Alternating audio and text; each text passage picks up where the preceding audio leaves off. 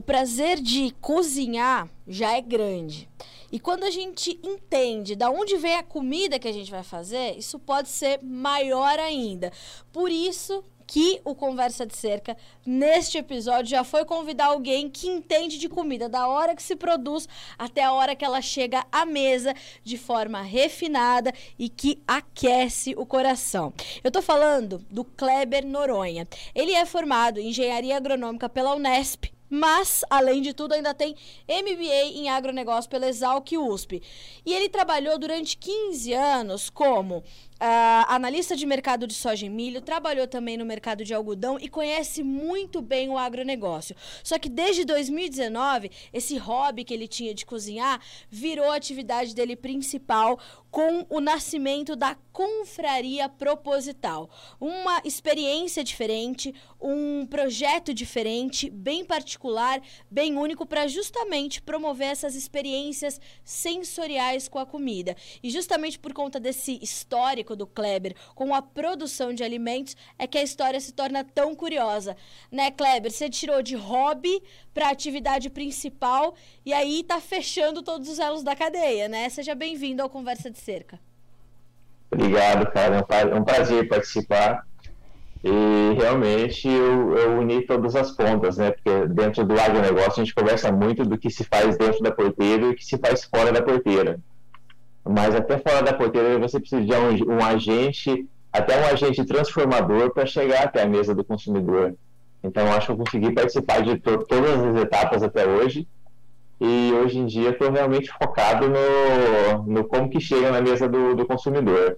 Mas não, não, não, sempre que eu estou na cozinha, eu nunca esqueço da, da minha base de estudo. Né? Eu acho que a agronomia ajuda demais é, tudo que eu cozinho, saber da base, da produção, de tudo que acontece no, dentro do agro, né? E respeitando muito o agro.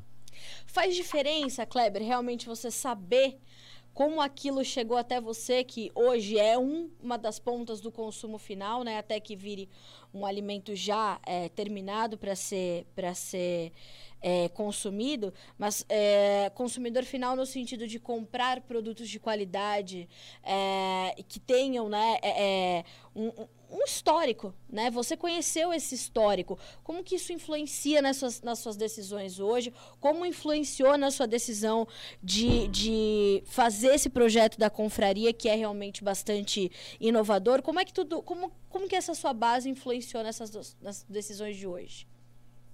Então, assim, sempre gostei de cozinhar, né? Então isso já, até no meu, no meu Instagram sempre foi muito exposto, né? Então eu sempre gostei de, de cozinhar, de postar, de ensinar sobre, até, até assim, até tudo que eu ia descobrindo na cozinha eu ia postando, até para incentivar as pessoas. Eu acho que essa questão de saber a produção, como se produz, entender como que é a produção, entender a, se está na safra ou não está na safra, no período dos alimentos, assim, acho uma coisa interessante para conseguir transferir a, a maior qualidade possível para o prato, sabe, para a cozinha. Isso é interessante. É, até a gente entra em até algumas coisas que se comenta muito, vamos, vamos dizer assim, orgânicos. É, algumas coisas eu sei que é muito difícil de produzir orgânico, então é, eu tento buscar, eu tento buscar assim, o, o mais é, natural possível, tem alguns, algumas coisas que eu sei, alguns é, ingredientes que eu sei que é muito difícil produzir é, organicamente. É, então, assim, eu sempre busco. E aí, outra coisa, um, um, detalhe muito importante: eu sempre busco o mais próximo possível de onde estou. Sim. Então, quando, quando eu estava lá em Cuiabá, eu sempre buscava ali, a, a, ingredientes locais.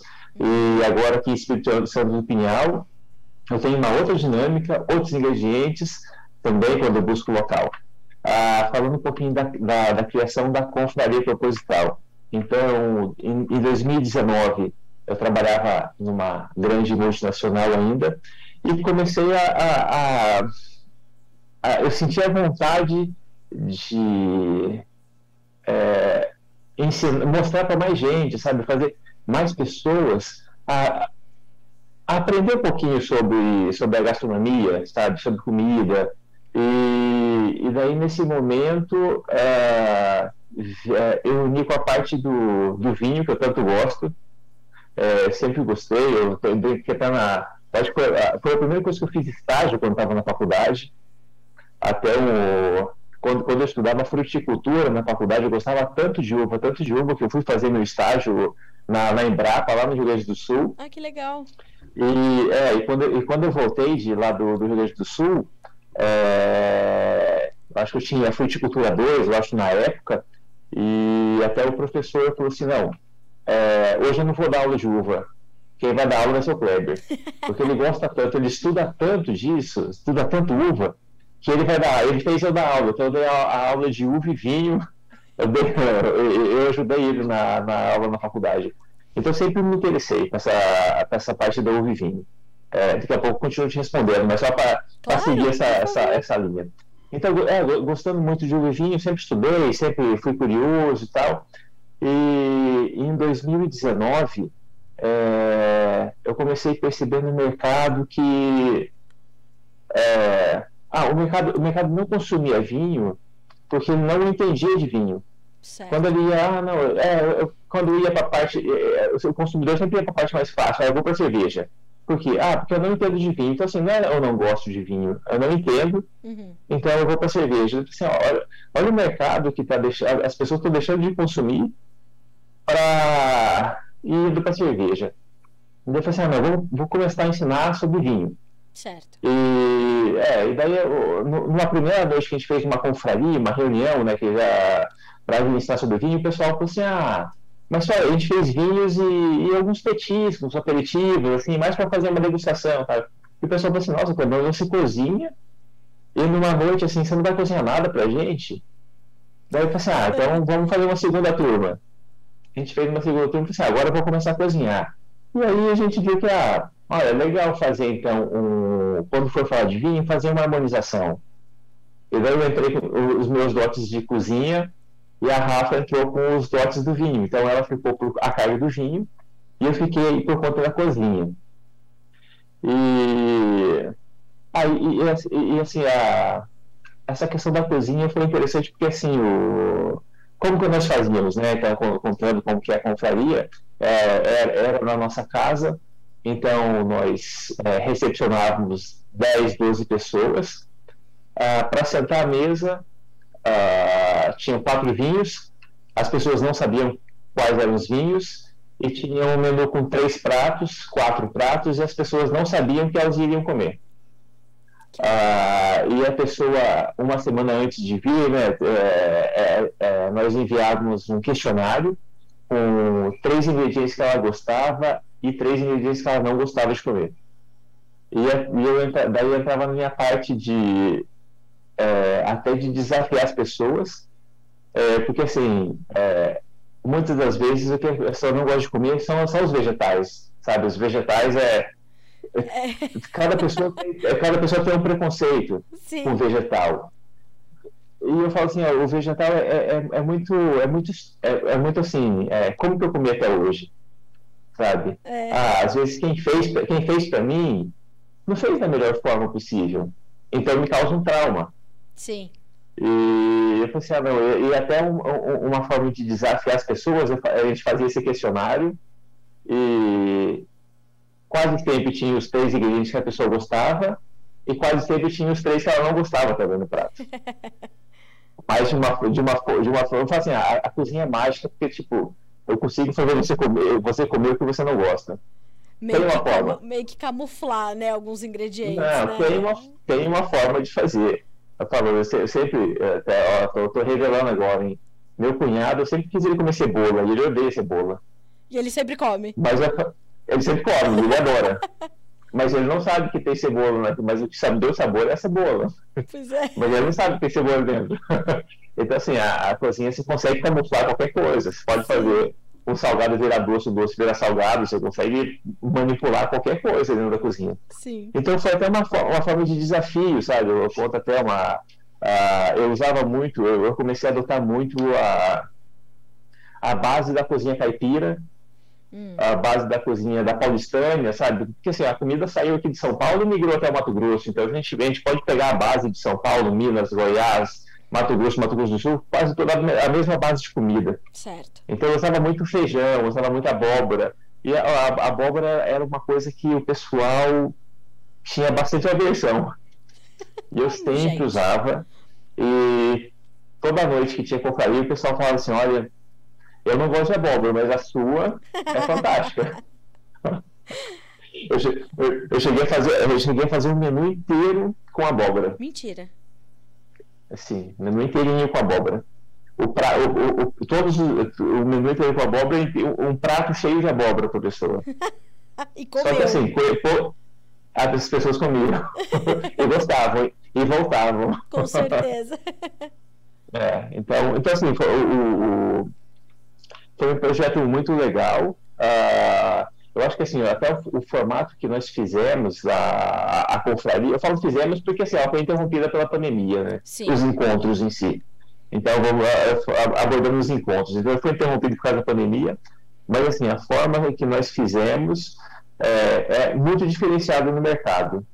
Então, isso teve uma repercussão muito grande, tanto que vi algumas pessoas de São Paulo para Cuiabá, sabiam da gente, então já iam, já iam com, já fechavam a agenda uhum. conosco, é, e de outros lugares também, de Minas, do, do Nordeste, é, o pessoal que estava passando por Cuiabá e conhecia a gente já baravam para participar.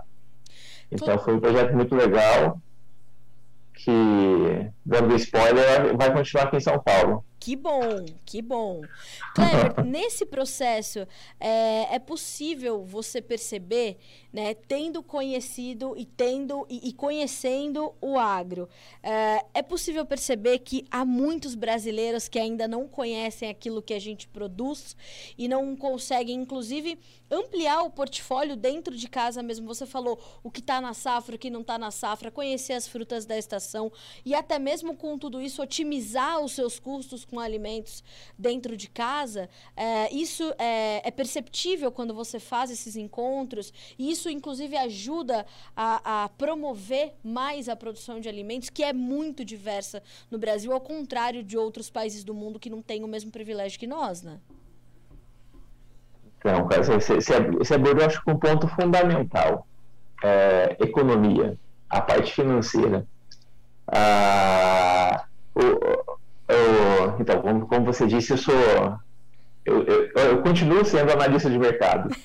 Então, seja de qualquer mercado.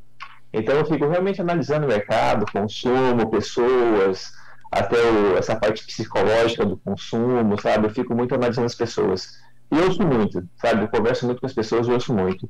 Então, assim, eu vejo, eu ouço bastante pessoas que falam assim, não, é, eu não posso ficar sem tal ingrediente. Vamos, vamos pegar um exemplo que eu acho que. É, é, vou pegar até um exemplo em, em, Cuiabá, porque assim, Cuiabá tem essa distância do, do, das regiões produtoras. Então a pessoa fala assim: não, não, eu não posso ficar sem a minha uva, por exemplo. Tá. E a pessoa ela compra a uva, independente se o quilo tiver 5 ou 100. Certo.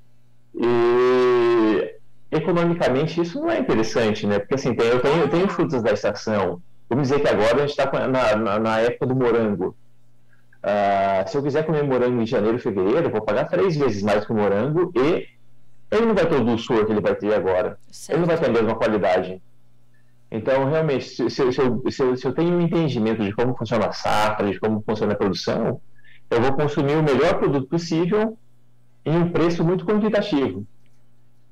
Então, uh, mas assim, realmente as pessoas têm mais dificuldade, às vezes a dificuldade, às vezes assim, o foco é outro. Né? Às vezes a pessoa, vamos, vamos pegar assim, vamos pensar num grande centro urbano, a pessoa de São Paulo, capital. Uh, se ela não está dentro do agro, o foco dela é outro. Claro. Então Sim. ela não vai se importar muito, sabe? Ela não vai se importar muito com a informação. Então eu acho que assim, até, até esses trabalhos de mídia é interessante para para mostrar se, se tivesse algum trabalho, ó, não, a safra é de tal ingrediente, consuma, qual é a qualidade desse ingrediente, ah, como que tem que estar uma, uma abóbora, como que tem que estar um pepino, como que tem que estar uma manga, como que tem, sabe? É, mostrar, porque assim, vai ser, vai ser, vai ser é, o produto vai ser melhor e vai ser até mais prazeroso o consumo, né? Porque, tipo, uma, uma, uma fruta que mistura na estação, ela não tem um sabor tão interessante. Eu vou pegar assim, uma, uma, manga, hoje em dia você consegue produzir manga o ano todo. Exato. Mas na, mas na safra você tem uma condição diferente do clima, do ambiente, da, da, da iluminação, né, que vai, vai fazer com que é, se concentre mais o açúcar na fruta, você vai ter uma fruta mais doce, uma fruta que, fruta que para o paladar vai ser muito mais gostoso. Ah, ah, um exemplo agora esses dias, eu estava procurando abóbora, eu sou, eu sou, eu sou viciado da abóbora. Eu estou percebendo que tem um negócio carinhoso com a abóbora, eu senti que tem isso. É, então, eu sou, eu sou apaixonado, é, eu, sou, eu, sou, eu, acho, eu acho, desde os doces da avó, né, o doce favorito da minha avó é o doce de abóbora, então eu acho que a abóbora está no sangue. Também, né? o sangue do Kleber é meio alaranjado, que tá... É meio alaranjado, tanto já, eu acho... Eu acho que assim, eu não faço todo dia, mas toda semana eu como uma abóbora. É bom lembrar que você de, tem uma, de, uma família também que cozinha a barbaridade, né, Kleber? Então, por isso, assim, a, a, cozinha, a cozinha já vem de, de raiz, né? Sim. Eu falo assim, todas as vós, as tias, todos cozinham. E daí caiu no colo, eu acho que eu sou da família, eu sou o único homem que. mas também assim, eu sou, sou o único homem que cozinha, mas assim, desde pequeno também falo assim, não, você tem que saber cozinhar e e cuidar de casa, tudo, porque você vai ser independente um dia na vida. Você vai morar sozinho, você vai morar longe, você não pode ficar dependendo de ninguém. Pronto. Então, eu, eu aprendi a cozinhar e depois eu passei a gostar de cozinhar. Então, daí eu investi nisso. Uh, mas assim, falando do, do, do consumo mesmo, é, é, as pessoas tinham que se importar mais e aprender mais sobre os ingredientes, porque, porque você economizaria, usaria todos os ingredientes da estação e não tem essa necessidade de, tipo assim, ah, eu tenho que consumir tal coisa, sabe? Então, é, ainda mais quando, é, eu falo assim, ainda mais quando a gente entra numa oscilação econômica agora, Exato. mesmo se você for dependente de, de um ingrediente somente, que ele vai sair de. É, ah, tipo, não vou falar um absurdo, porque eu entendo que ah, uma geada, uma chuva de granizo, é, acaba com a produção. Um exemplo, berinjela. A berinjela saiu de é, 2, 3 reais o quilo para 18 reais o quilo. Pimentão, Kleber, quase 30 pimentão. reais o quilo. Sim, não, e pimentão, eu falo assim, eu falo, ah, ó, pimentão, tomate, berinjela, nossa, isso aí é tão difícil para produzir. É tão difícil de produzir. Se o pessoal entendesse o tanto de praga que dá, que dá nessa, nessa produção aí, é muito chato, é muito difícil de produzir. Então, realmente, daí, além de todo o controle de praga e de doença que se tem, daí você tem, você tem uma, uma chuva de granizo, você tem uma geada, você tem uma condição climática que interfere, realmente o que vai sair para o mercado não é tão bom. Então. E Kleber é diferente é... De, de, um, mercado de commodities, por exemplo, né? É, que você tem uma previsibilidade que a bolsa te oferece, uma tranquilidade, o mercado futuro ele dá uma segurança maior. E você tem, quando você fala de commodities, você está falando de algo que pode ser estocado por muito mais tempo. Agora, se você olha para, por exemplo, uma produção de repolho, né? Ou folhosas de uma forma geral, ou uma uva que está pronta para ser colhida e recebe uma geada. Uh, fora de época no Rio Grande do Sul, como foi o caso dessa semana que já teve geada no Rio Grande do Sul, uh, pode colocar uma, uma safra inteira em risco e o preço vai naturalmente refletir a lei de oferta e demanda, né, Kleber? Ah, não, é, é o que você falou, oferta e demanda. E assim, grãos é, como você falou, tem um mercado tem um guarda-chuva muito maior Sim. que rege as regras do, do, das commodities, né? Claro. Então, já falei, e a commodity ela é muito mais resistente do que, do que um hortifruti, né? Sim. A, a estrutura, a, mesmo a estrutura de planta, a estrutura de produção da, das commodities, é, já é uma planta que ela, vamos dizer assim, ela é mais estudada, ela tem muito tec, muita tecnologia para aguentar muita chuva, pouca chuva, ela é, é uma planta muito mais resistente hortifruti é, é muito, é muito sensível é muito suscetível a qualquer variação. Então é, é para consumo imediato, se a gente fosse, fosse falar. Né?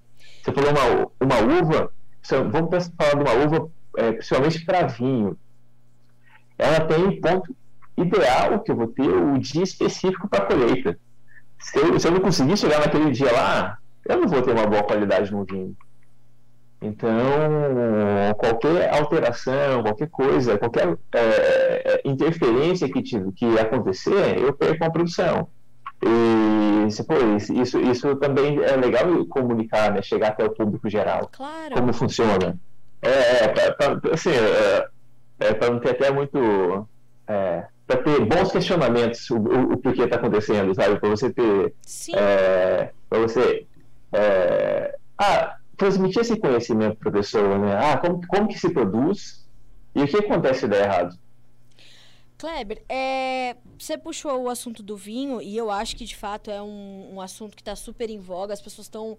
É, é, o que você falou, né? Elas não conheciam e hoje, e a pandemia também. todo mundo foi estudar alguma coisa, né? E as, algumas pessoas foram estudar vinho também e tal. E hoje a gente está falando de vinícolas no Brasil que também estão subindo o sarrafo da qualidade, né, Kleber? Você entende muito mais do que eu. queria te ouvir é, sobre isso. Ali no Vale do São Francisco, a gente tem uma, inclusive, um trabalho de marketing muito grande em cima, chamando as pessoas para conhecer as vinícolas, para fazer degustação. A gente, de fato, está elevando a qualidade do nosso vinho cada vez mais e está buscando ampliar Uh, o nosso market share lá fora e aqui dentro também, incentivando as pessoas a tomar mais vinhos nacionais? Carol, um ponto que eu fico muito feliz. É, o trabalho que a gente faz é, aumentou a, a, a, procura por vinho. Então Graças eu fico feliz que estou ajudando o mercado. que bom! É, é, ainda, ainda, mais assim, come, começando esse trabalho em um lugar que tem a temperatura média acima de 30 graus. Né? Então, Exatamente. Então, então, então nós, nós, fizemos Cuiabá consumir muito vinho. Então, Olha e muito só. mesmo, sabe? E, e, e, assim, o, e assim, até os, os, concorrentes né, que a gente conhece, o pessoal, os concorrentes falam, ó, o pessoal chegou buscando vinho, tal, tal, e eles abordaram, é, é, comentaram sobre vocês. Então, tipo assim, a gente, não, a gente não queria dominar o mercado, mas a gente queria ter uma influência no consumo regional. Então, o nosso, nosso mercado, nossa, a, gente, a, gente, a gente fez um trabalho que tem orgulho disso, a gente fez um trabalho muito legal para ensinar as pessoas, né? Então, assim, a gente ensinava mesmo bem um beabá de como que era o vinho, e como consumir esse vinho. Certo. Ah, e, e, eh, o que aconteceu na, principalmente a pandemia, eu acho que a pandemia está sendo um divisor de águas para o vinho nacional. Porque assim, o, o, o, mercado brasileiro é consumidor de vinho chileno e argentino, se a gente pegar assim, a, o grande volume. Tá. E o que aconteceu com a pandemia? Ah, as barreiras fecharam. Uhum. Algumas horas o Brasil fechou as barreiras, outras horas a Argentina e o Chile, Chile fecharam a barreira. Ah, isso, fez, isso, foi um ponto, isso foi, foi um ponto que o Brasil tem vinhos bons e sempre teve vinhos bons. Certo. Só que o costume, eu não pode falar de costume, o costume era consumir vinho chileno e argentino. Tá.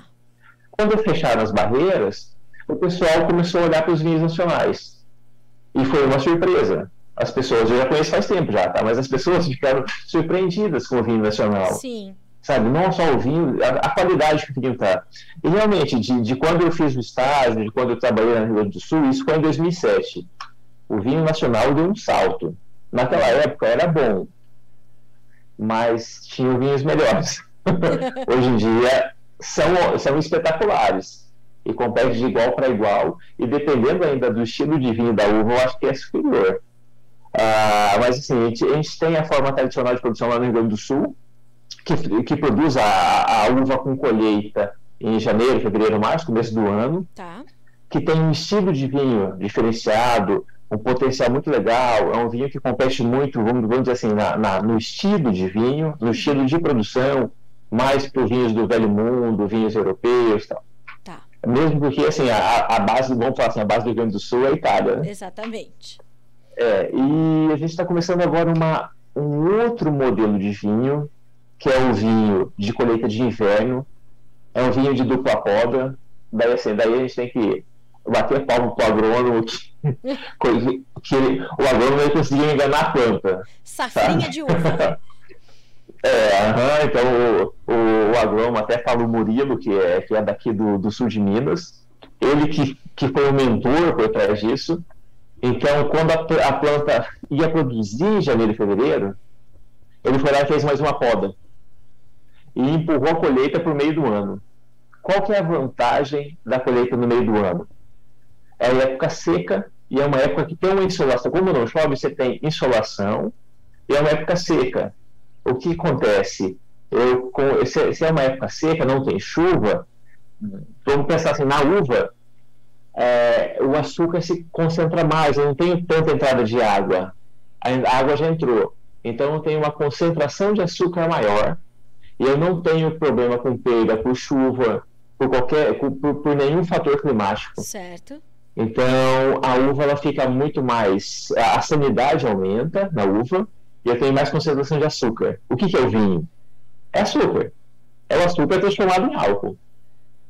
Ou seja... Então, se eu tenho mais açúcar, eu tenho um vinho de uma qualidade bem superior. Claro, entram. Ah, tem vários, vários outros pontos para eu abordar. Claro. Mas, assim, se, se o vitivinicultor não errar a mão, se ele tem uma quantidade boa de açúcar, ele vai ter um vinho pelo menos razoável.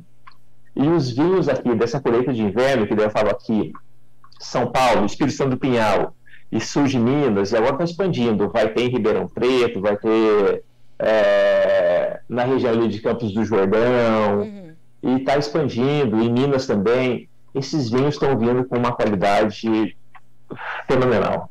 É impressionante. Incrível. Impressionante. Da, da mesma forma que o Rio Grande do Sul, eu, eu gosto até de abordar assim, as grandes empresas têm vinhos muito bons tal, mas tem, tem as pequenas também estão fazendo um trabalho fantástico, pensando até os vinhos de garagem. É, o Brasil está fazendo cada vinho que, olha, é, é para deixar de consumir o internacional e consumir o nacional mesmo, porque a, a qualidade, vinhos diferentes, tem vinhos com uma pegada mais jovem, é, essa questão da, da, dupla poda, vinhos de inverno, são to, todos vinhos que trazem um, um como a gente diz no mundo do vinho, um terroir diferente, uma, uma sensação diferente, sabe? Vai pegar essa parte sensorial. Ah, é uma experiência nova é muito, é muito interessante porque é, esse tipo de informação, Kleber, ele fica ela fica concentrada é, em pessoas que são amantes de vinho, mas isso é importante para o Brasil todo, para a gente trabalhar a economia né, de um setor que é gigante, que tem um potencial enorme quando a gente olha mundo afora e o abastecimento interno. Porque às vezes a gente tem essa questão também no agro de que ah, a gente exporta o que é melhor e tal, e fica, fica o resto aqui para a população brasileira, quando na verdade não é isso. Né? Você falou aí sobre, sobre ingredientes locais e uma versatilidade enorme né, eh, para diversos produtos, como a abóbora, por exemplo, extremamente versátil, de doce até um, um prato prato salgado ela se aplica e agora essa mudança nos vinhos e uma outra paixão de vocês, né, não só sua, mas da Rafa também, que é sua esposa que está nessa empreitada aí da confraria também, são os cafés. E quando a gente olha para toda essa tecnologia que você se referiu sobre o vinho, ela ela também está aplicada, né, a pesquisa e a tecnologia, a ciência que está empregada hoje no agro brasileiro, vanguardista. Quando a gente olha para o café, não é diferente. E essa é uma outra paixão que você colocou aí na confraria também, né? É, o, o que você falou, na pandemia a gente começou a estudar outras Tudo. coisas, né? Eu falo, a, a gente começou a buscar, eu falo, quem, que até, até tinha algum meme, né? Quem não fez um pão na pandemia, né? Parece que todo mundo fez pão na pandemia. Pão e pudim. Então as pessoas foram... Pudim era uma coisa absurda. Então, então assim, buscar, assim o, o, café. Eu sou daqui da, da, região, né? Sou de Mogi Guaçu, sou da região aqui de Espírito Santo Pinhal, então assim, eu sempre tive contato com café. Mas, ah, como acho qualquer qualquer ingrediente, qualquer, vamos assim, até, até produto final, vamos dizer, produto final, para eu chegar a exigir qualidade, eu tenho que ter uma experiência ou alguém me ensinando. Não é assim da, da noite pro dia. Eu sou acostumado a tomar, vamos pegar o. Tanto vinho, eu, eu, posso falar igualmente do vinho e do café. Ah, eu estou acostumado a qualquer um desses dois tomar uma bebida doce. Ah, principalmente no vinho, né? O vinho, o vinho doce, ele, ele é feito de uva americana, não vai, não vai transmitir o mesmo sensorial que eu tenho com uma uva, uma uva europeia, sabe? Uma uva fina. É, o café, o café quando eu coloco açúcar, o açúcar faz com que eu perca um pouco, alguns aromas e sabores, ele vai, vai fazer eu desregular. Então, é, eu falo assim, não é para você deixar de fazer isso se você gosta muito.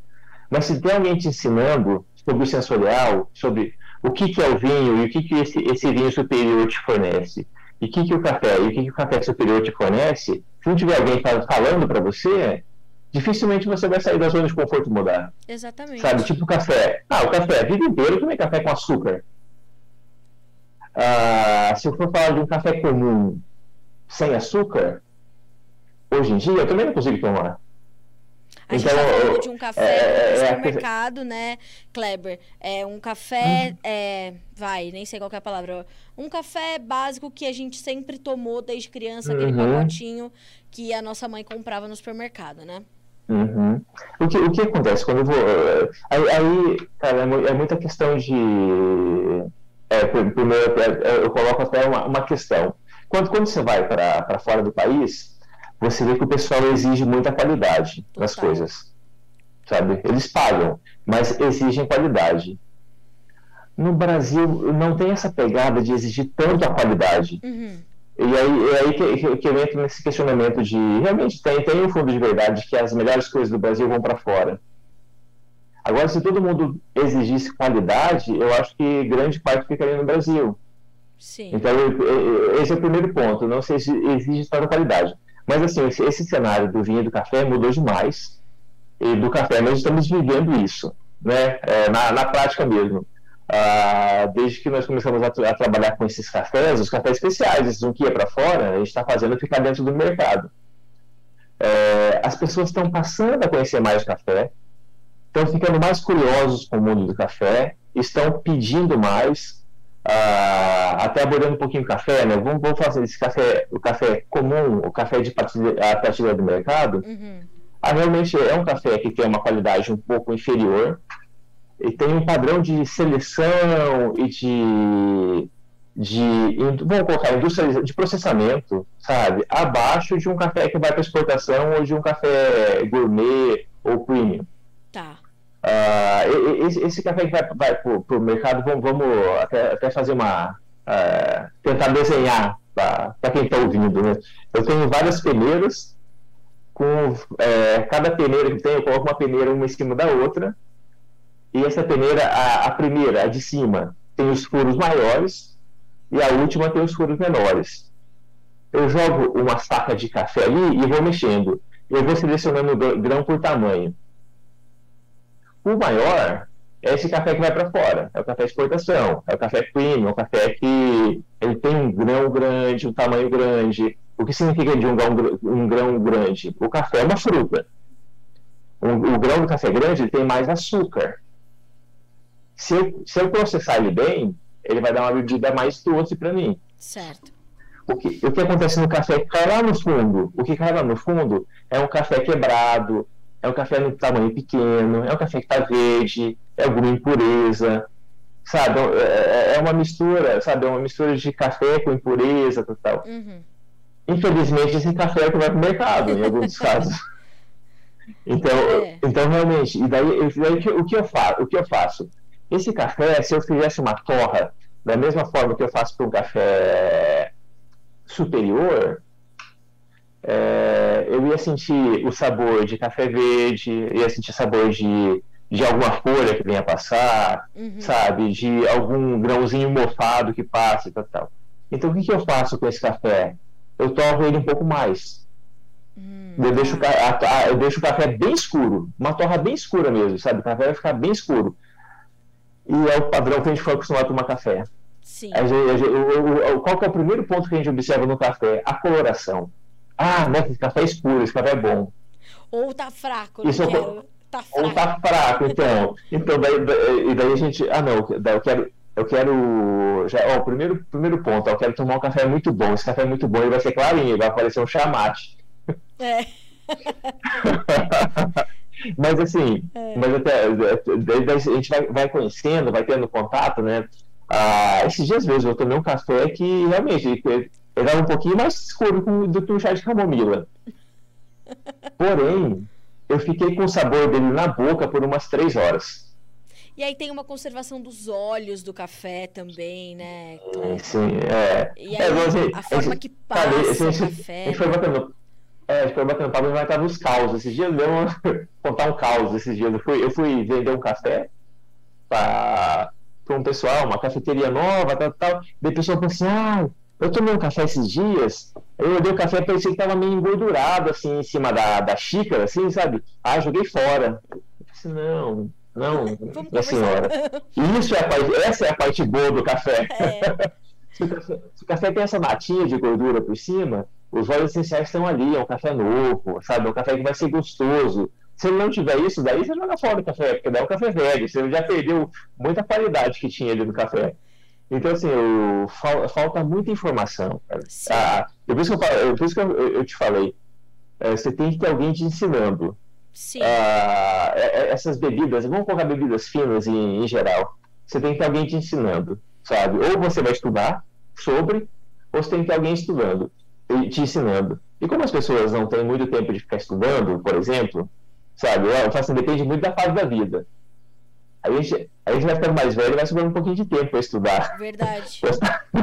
a gente, sa a gente você... mais cedo, né, Kleber, para casa. É, então, é. daí, dá tempo. você, perde, você, perde, você perde um pouquinho de sono, assim, você passa a estudar à noite, assim. Mas se tiver alguém te orientando, sabe, é mais fácil. Tanto para o café quanto para o vinho, sabe, é fácil. Ou vamos falar de bebidas em geral, cerveja. A gente tem muita cerveja de, de qualidade, uísque, cachaça. E se tiver alguém te orientando, é muito mais fácil. A pessoa já vai ter vivido, já vai ter acertado e errado, e ela vai saber te, te ensinar. Ó, faça assim, ah, não. Ah, eu gosto de café com açúcar. Eu falei assim, ah, então, tenta só o primeiro gole porque assim, o café sem açúcar você vai sentir, ah, às vezes é, é eu, acho o, o, café é uma bebida, bebida muito interessante. É, o vinho, eu acho que existe uma experiência, uma vivência muito grande no mundo dos vinhos, sabe? Para você sentir é, frutas de Madagascar, é, a, a, mineralidade das praias do Havaí, sabe? É, você precisa de uma experiência muito grande para o vinho é, é, é assim, é, é, uma brincadeira com, com o seu com tudo que você viveu, o fim. Então você vai buscando, sabe, na sua cabeça, o que, que te, te remete, o que você lembra. O café te dá uma pancada, já te mostra já qual, qual o aroma e o sabor que tem ali. Sim. É muito mais fácil o café. Mas se ele estiver extremamente torrado ou muito doce, você não consegue sentir isso. Então você precisa assim, dessa, desse. Então, até o. Ah, não consigo. Faço o café um pouquinho mais fraco e tenta sentir.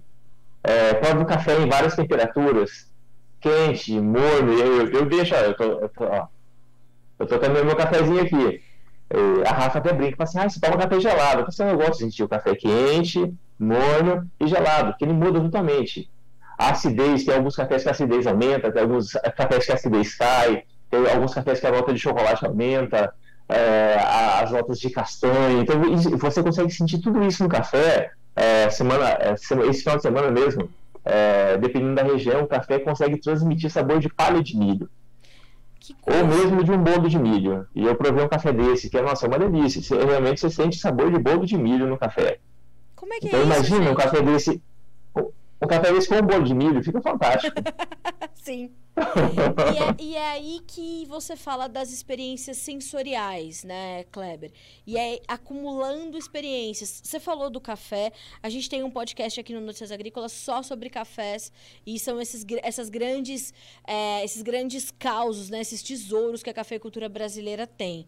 É, inclusive, a gente está fazendo uma série aqui no Notícias Agrícolas também com os tesouros perdidos que estão ali escondidos no IAC, o Instituto Agronômico de Campinas, que tem uma pesquisa fortíssima em cima da cafeicultura. Soma-se a isso o chocolate, por exemplo, né, Kleber? Que também você tem um montão de, de, de variedades e hoje chocolaterias brasileiras refinadíssimas, assim, que também você bota um, quadradinho de chocolate na boca, você consegue ir para vários lugares. E se você estudou, se tem alguém também te ensinando, você consegue perceber ali no chocolate um montão de coisas que você não percebia quando você comia um, um pedacinho de chocolate quando você era criança. E a gente também dedicou um podcast só a, ao mercado de cacau e ao mercado de chocolate. É, é um outro alimento que tem esse, esse poder também, né? Em breve ela confraria, viu? Ah, pronto, que coisa boa. Eu vou fazer um podcast cara, louco, Kleber, com vocês. Gente, vou gravar aí. Cara, cara, a gente. Cara, eu vou falar uma coisa pra você. O que, que a gente tá. Ah, o que, que é o nosso foco? O nosso foco agora está sendo sensorial. Uhum. Então a gente está tá pegando. O, o, café, o chocolate está ganhando paixão também. A gente foi numa chocolateria esses dias assim a gente ficou realmente espantado com, com toda essa parte de. Deram uma aula para a gente rolar. A gente, a gente pegou um atendente que sabia muito, e que estava com bastante vontade de ensinar no dia. Ai, que coisa e boa. deu uma aula, é, é, e desde então a gente começou, a gente está pesquisando sobre chocolate. Quero até fazer uma viagem para a Bahia uns dias para conversar com alguns produtores, alguns, alguns produtores do, do, do cacau e do chocolate, Uhum. Para entender. Estou estudando a questão das variedades, de, de como que está o mercado e é, tá- tá- está se tornando uma nova paixão o chocolate. E realmente, é, quem, quem que ia se, é, vou vou dizer para você, dois, três anos atrás, não é distante, é dois, três anos atrás, Sim, quem que ia se importar com qual a variedade do chocolate e qual a característica do chocolate? claro. A, a- a diferenciação do chocolate, sabe o que, era? Ah, esse chocolate aqui, ele é cho- chocolate brasileiro, suíço ou belga? É. Tá. Amargo ou não, né? Qual, qual era. Amargo ou não? E foi o. Uhum. Qual é o percentual? Qual é o percentual? isso. Acho que é, é, qual que é o percentual de, de, de cacau que tem, sabe? Essa era a exigência. É. Hoje em dia você vê que, o- que o cacau, dependendo da variedade, ele traz, nossa, uma, uma, um sensorial muito diferente, é muito diferenciado também, muito parecido com café, muito parecido com vinho, muito parecido com chá, E é uma, é muito... é uma delicadeza, Mas assim, eu- né, Kleber, que é, quando você é, hoje, talvez devido a esse cenário inflacionário instalado no Brasil e no mundo, as pessoas elas é, o preço realmente dos alimentos está elevado, mas mais do que isso, a renda do consumidor está muito corroída por um cenário de, de inflação bastante persistente. É, então, quando você olha para a possibilidade de comprar é, alimentos que, neste momento, são considerados itens de luxo, como um café mais refinado, de melhor qualidade, ou é, ter o privilégio de poder tomar um vinho algumas, alguns dias da semana, e, ou, ou comprar um chocolate para acompanhar esse café, por exemplo, é, hoje as, as decisões já são mais pensadas, assim, né? Porque esse dinheiro pode de fato fazer falta. E a gente está falando de uma população de fato muito privilegiada que pode ainda ter essas experiências. Mas é, isso ainda passa batido toda essa informação. Né? Mesmo por essa população. E hoje eu sinto que elas estão buscando mais entender realmente de onde vem. A gente tem a questão da rastreabilidade das coisas, né? É, a gente está falando de entendimento da tecnologia que está embarcada naquele alimento. A- você falou da questão dos orgânicos. Claro que é um, um nicho extremamente importante, é, bem como da agricultura familiar, mas as pessoas precisam entender também que quando elas compram é, uma carne de boa qualidade, mas que foi alimentada, né, o, o animal foi alimentado com grãos transgênicos, por exemplo, ela ainda assim pode ter uma carne de boa qualidade e ter um alimento fresco em casa, né? É, menos industrializado possível. Então, essa cadeia de informações, ela ainda tem muitas interrupções e isso acho que foi agravado por essa renda corroída da população, né? Ela poderia estar comendo melhor caso não fosse essa corrosão do poder aquisitivo, né? Cara, a gente já tem uma... A gente já tem um, um- dentro do Brasil, a gente já tem um abismo econômico. né? Exato. Então, tem um abismo econômico. Então, o que eu, é, realmente, ah, esses produtos, é, vamos dizer assim, mais selecionados, que eu falo assim, de- dentro, dentro de uma lavoura de café, não vão sair só cafés alto padrão, Sim.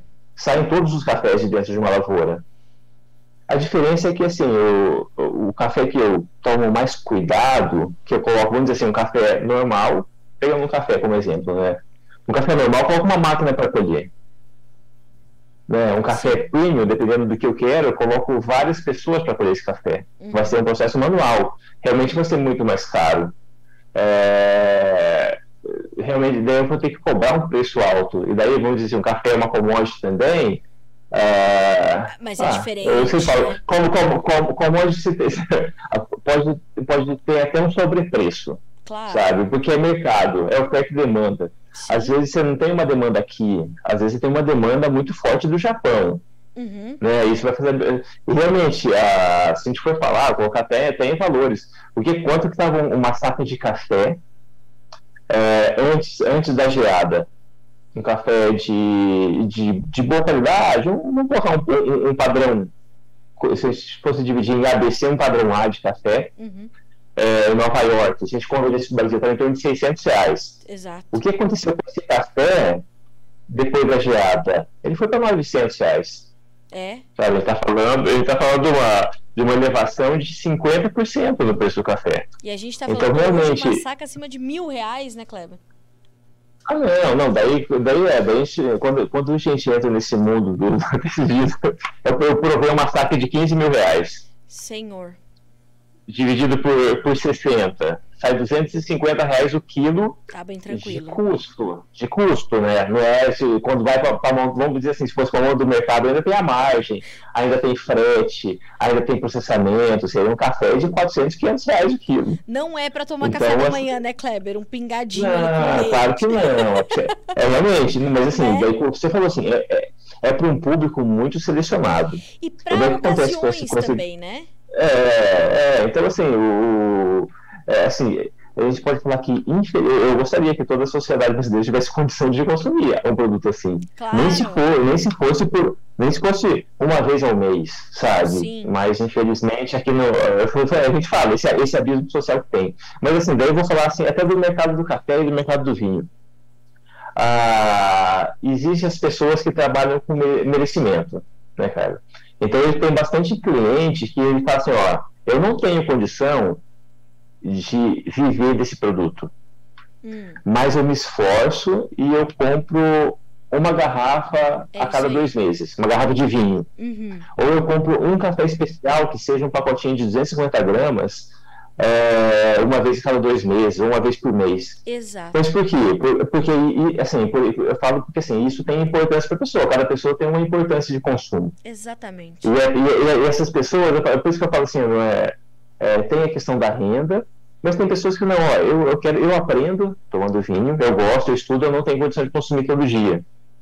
Mas não, mas quando eu tiver condição, eu vou, porque isso me satisfaz, Aham. sabe? Então eu acho que assim, esses, esses produtos é, de qualidade estão entrando nesse também para esse público, sabe? Que ah, não sei, se- sempre foi, esse sempre foi o meu trabalho, sabe? Tentar popularizar o que Isso. o que está o, o que tá na camada da alta sociedade, sabe? Trazer para o meio, Uhum.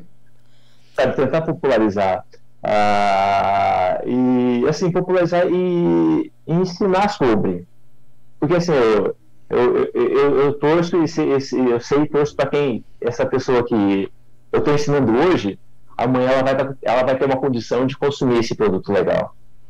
Não, Sabe? eu, Então, é, é, sabe assim, se você, eu vou ensinar, dando o caminho de ensinando o que, que é um vinho bom, o que, que é um café bom, o que, que é uma comida boa, daqui uns dias ela vai poder ou fazer o dela, ou consumir um legal, sabe? Ou, tem fé ainda que a economia vai melhorar um pouco, é, vai dar uma melhoradinha, vai, vai passar toda a turbulência, ah, vai ter todo um, um ajuste econômico, assim, e a condição vai melhorar. Não, eu acho que quando você chega nesse ponto, Kleber, da nossa conversa, assim, de- desde a produção até o consumo pela população é, com uma renda mais limitada, a gente chega justamente num, num ponto importante dessa conversa, que é a popularização justamente de produtos nacionais.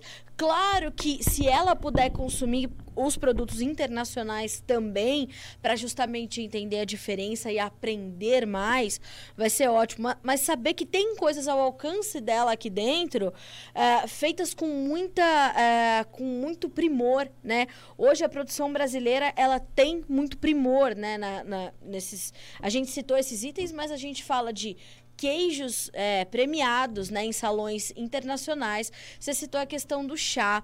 A gente tem. eh, e os produtos finais mesmo. eh, e a gente tem um- uma possibilidade de popularizar isso justamente através da informação, promovendo esse conhecimento muito mais do que a gente esperar ah, que essas pessoas tenham uma renda otimizada. Então, a informação, às vezes, ela pode otimizar o, o emprego do dinheiro, né? Na hora de escolher ali, fazer uma decisão mais assertiva para ter um produto de qualidade, mas que ela possa comprar. Isso é ouro, né, Kleber? Então, você falou uma coisa muito interessante, porque assim, o, eu falo, vou, vou- vou falar assim, vou, vou até passar as minhas percepções, né, tudo que eu aprendi. Quando, quando eu não tinha o conhecimento, eu imaginava que tudo que fosse importado era melhor. É, hoje, tendo a vivência que tenho, tudo que eu estudo, tudo que eu aprendo, eu vejo que, assim, são raras as coisas que vêm de fora são melhores que as nacionais. Raro. É, tipo, você abordou agora, que eu ia comentar queijo. A gente teve o segundo queijo mais premiado do mundo. Exato. Então, é, eu, é, antes, antes, por falta de conhecimento, vivência e tal, eu, é, eu, queria comer um bom queijo. Que queijo eu comprava? Um queijo importado. É, o que, que, eu consumo hoje? Eu não como queijo importado de jeito nenhum. Mas o que você falou, é, é, eu já tive a vivência, eu já tive esse contato. Claro. Então eu sei identificar. Eu sei identificar. Ah, e, então hoje eu sei selecionar. Hoje em dia eu como queijo de Minas, não tem queijo melhor no mundo. eu compro eu comprei de novo. E eu, que ganhou o segundo lugar foi Paulista. Então vamos, vamos, vamos pegar a região aqui. É. é. mas, mas assim, os queijos de Minas, os queijos de São Paulo, aqui em São Paulo, tem, nossa, tem muitos queijos bons. Eu, eu, eu hoje, hoje em dia eu sou explorador. Hoje em dia é, meu trabalho permite eu explorar e meu trabalho permite eu consumir algumas coisas boas. Então, assim, eu sou, eu sou privilegiado. É, então, eu sou, a gente fala olhar para a economia assim, eu sou privilegiado. Tra, trabalho, trabalhei, trabalho muito, rodei muito já, já, já fui picado por cobra. Nossa, teve então... isso, né, teve, foi picado por, por cobra e teve que ir dirigindo até o hospital. Quase morri. Então, assim, então, assim eu, tô, eu, tô, eu tô no meu momento de. Sabe que, Carlos, aí foi um divisor de águas para mim, né? depois de todo o incidente que eu tive com a cobra, de todas as complicações, de tudo que aconteceu, eu falei assim, agora eu vou curtir minha vida e vou fazer o que eu gosto. Eu não vou é, me matar de trabalhar por outra pessoa, não, vou viver a minha vida agora. Então agora vou dedicar, vou fazer o que eu gosto, não esquecendo do agro. Então, assim, tudo que eu faço está ligado ao agro. Claro. É, é, mas eu falei assim, não, agora eu vou cozinhar, vou trabalhar com vinho, vou trabalhar com café, vou explorar, e vou dar o sangue, mas vou trabalhar por, pela minha empresa. Né? Então, esse foi o divisor de águas. E sabe o que aconteceu? Minha vida melhorou. Com certeza. E aquilo, né, como diria o poeta, né, Kleber? Faça o que goste e não terás que trabalhar um dia sequer, né? Sabe que às vezes eu, eu falo, falo com a Rafa e falo assim, nossa, acho que estou ficando depressiva. Ela fala, por quê? Ah, porque, porque eu não estou fazendo nada na minha vida. Ela fala, mas como você não está fazendo nada? Não, trabalho o dia é. inteirinho. Às vezes trabalho das sete da manhã até meia-noite. Mas, tá mas assim, nada. como você falou, é, parece que eu não estou fazendo nada. Parece que eu não estou fazendo nada, sabe? Então, eu, não tenho, eu, não tenho aquele negócio daquela é, exigência de você ficar sentado numa cadeira fechada num lugar é, 12 horas por dia, né? Então, quando, quando, quando você quando você está acostumado a isso, você sai desse mundo, você fica meio perdido, assim, mas. Mas. Não, é. Eu estou no momento gratificante. E agora eu posso explorar. Então, assim, é, explorar de. Num raio menor do que eu tinha no Mato Grosso. Né? O Mato Grosso é muito preso a Cuiabá. Fora de Cuiabá, você não tem tanto a explorar. Então, aí você tem que andar muito para você chegar em algum lugar. Ah, agora, vindo para a Expedição do Pinhal, se eu andar 30 quilômetros no dia, eu passo por 10 cidades. Verdade. Então, assim, o, é, o explorar aqui no interior de São Paulo e interior de Minas é diferente. Então, aqui, se eu for numa cidade, cada cidadezinha tem alguma coisa. Tem um queijo bom, tem um café bom, tem um vinho legal e tal, tal, tal. Então, assim, explorar aqui, diria que até é muito mais barato do que explorar quando você está numa região, assim, sabe, de, de, de grandes dimensões. Sim. Kleber, para quem quiser saber mais da confraria proposital, como que faz, quais são os seus planos e o que, que você já pode adiantar para o pessoal que está nos acompanhando e quiser participar dessa experiência? Ó, confraria proposital você acha pelo Instagram, arroba confraria, underline proposital. Certo. Ah, projetos. É, antes nós, assim, com, a, com, a, pandemia nós paramos a confraria presencial, né, que a gente, todo o nosso jantar é harmonizado, tal, tal, tal. Mas nós continuamos vendendo vinho e com, eu posso falar para você, com um atendimento impecável. Então a pessoa que compra vinho, ela não compra só um vinho, ela compra até uma experiência, sabe? A, a Rafa cuida com muito carinho, te ensina, ela te dá uma, uma aula que, assim, você vai comprar o vinho e, e ganhar um, um estudo. Uma consultoria. Você vai ganhar um, uma consultoria de, de, sobre o vinho. Então, nós continuamos vendendo vinho no Mato Grosso e agora nós estamos ampliando aqui para São Paulo. Uhum. É, Campinas está contemplado, viu, cara? Graças a Deus. A gente tá, tem alguns clientes em Campinas, a gente tem cliente aqui no interior de São Paulo, tem cliente em Minas, tem cliente em Paraná, então a gente está tentando expandir esse, a gente tá, tentando, não, está expandindo esse mercado dos vinhos e com esse, com esse atendimento diferenciado. Uhum. Uh, nós estamos com nossa marca de café também. É, e sempre buscando ter, e, e, com os lotes diferentes, daqui um dia vai vir, vai vir um micro lote nosso também, uma quantidade bem pequena de café, bem especial. É, vamos lançar agora para o final do ano. Também entregando no Brasil todo. E a confraria presencial vai voltar. Que bom. É, em breve vai ser divulgado. Legal. Vai ser divulgado na, na, na, no Insta da confraria. E vai ser dentro de uma vinícola agora. Antes nós fazíamos em casa, agora vai ser dentro de uma vinícola já com a vinícola parceira. Para mim, um dos melhores vinhos do Brasil. Que ótimo. Sou suspeito eu falo, gosto, gosto demais, gosto demais porque é uma proposta diferente. É uma vinícola que é como se chegasse na casa do seu avô. Ai, que delícia. Então é uma coisa, é uma coisa bem gostosa, bem rural, com vinhos fantásticos. A gente vai fazer uma proposta super legal de confraria. Então a gente vai divulgar em breve. É, final de outubro, eu acredito que já tem uma. A gente já está com a turma fechada, para você ter uma ideia. Que ótimo. A gente está no, tá no projeto ainda, desenhando como vai ser, e já tem uma turma fechada. E é, remete muito para Cuiabá. Cuiabá era assim, quem, quem quisesse participar na conferência em Cuiabá tinha que esperar três meses. Meu Deus. Porque foi muito. Sucesso. É, é, foi, foi muito legal e a agenda lotava sempre. Então, esse, esses são os projetos. E tem. E, tem mais umas coisinhas, cara. Projeto a gente nunca, Sim. nunca, nunca falta? A gente sempre tem, sempre tem os projetos.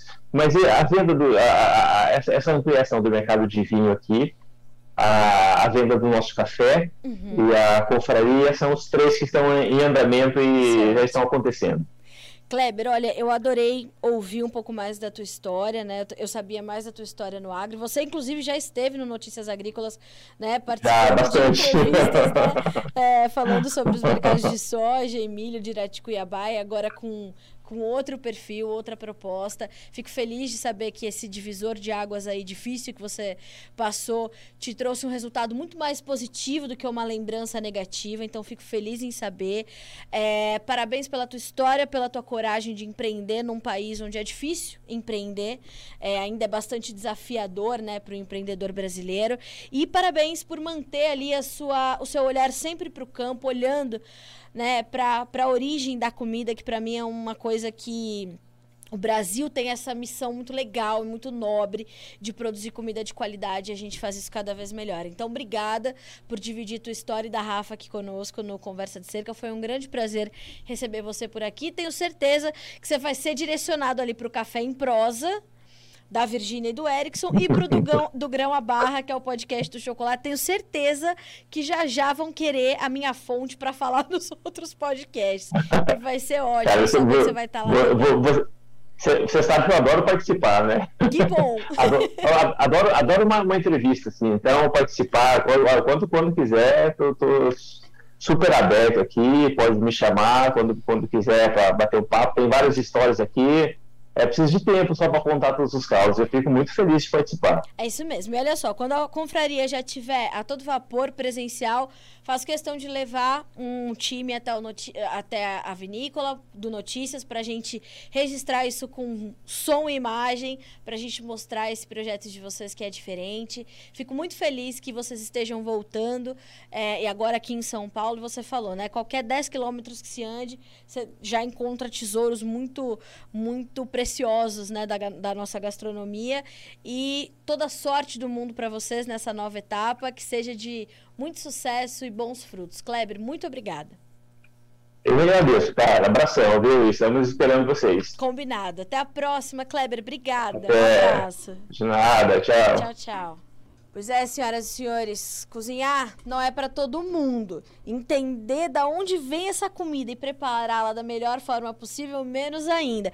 E o Kleber, de fato, ele é um apaixonado pela produção é, desse alimento no campo e por todo o processo que ele faz até chegar à sua mesa. É, e é muito interessante observar que as pessoas que têm esse perfil, elas têm muito respeito pela comida. Então, quando o Kleber fala dessas características do vinho, do café, do chocolate, do queijo, da abóbora, como ele citou, né? Ele falou: sou viciado em abóbora. É o respeito que você tem pelo processo produtivo que passa um alimento até que ele chegue à tua mesa impecável, ele possa ser transformado num prato bom, numa bebida boa. E é isso que o agronegócio brasileiro faz e é assim que ele se destaca com pessoas como o Kleber que foi o nosso convidado do Conversa de Cerca nesse episódio. Lembrando que você pode ver e ouvir este episódio pelo próprio Notícias Agrícolas, pelo nosso canal no YouTube, Notícias Agrícolas Oficial, ou ouvi-lo somente em todas as plataformas de áudio, porque nós estamos em todas elas. Fechado? Até a próxima, obrigada pela companhia.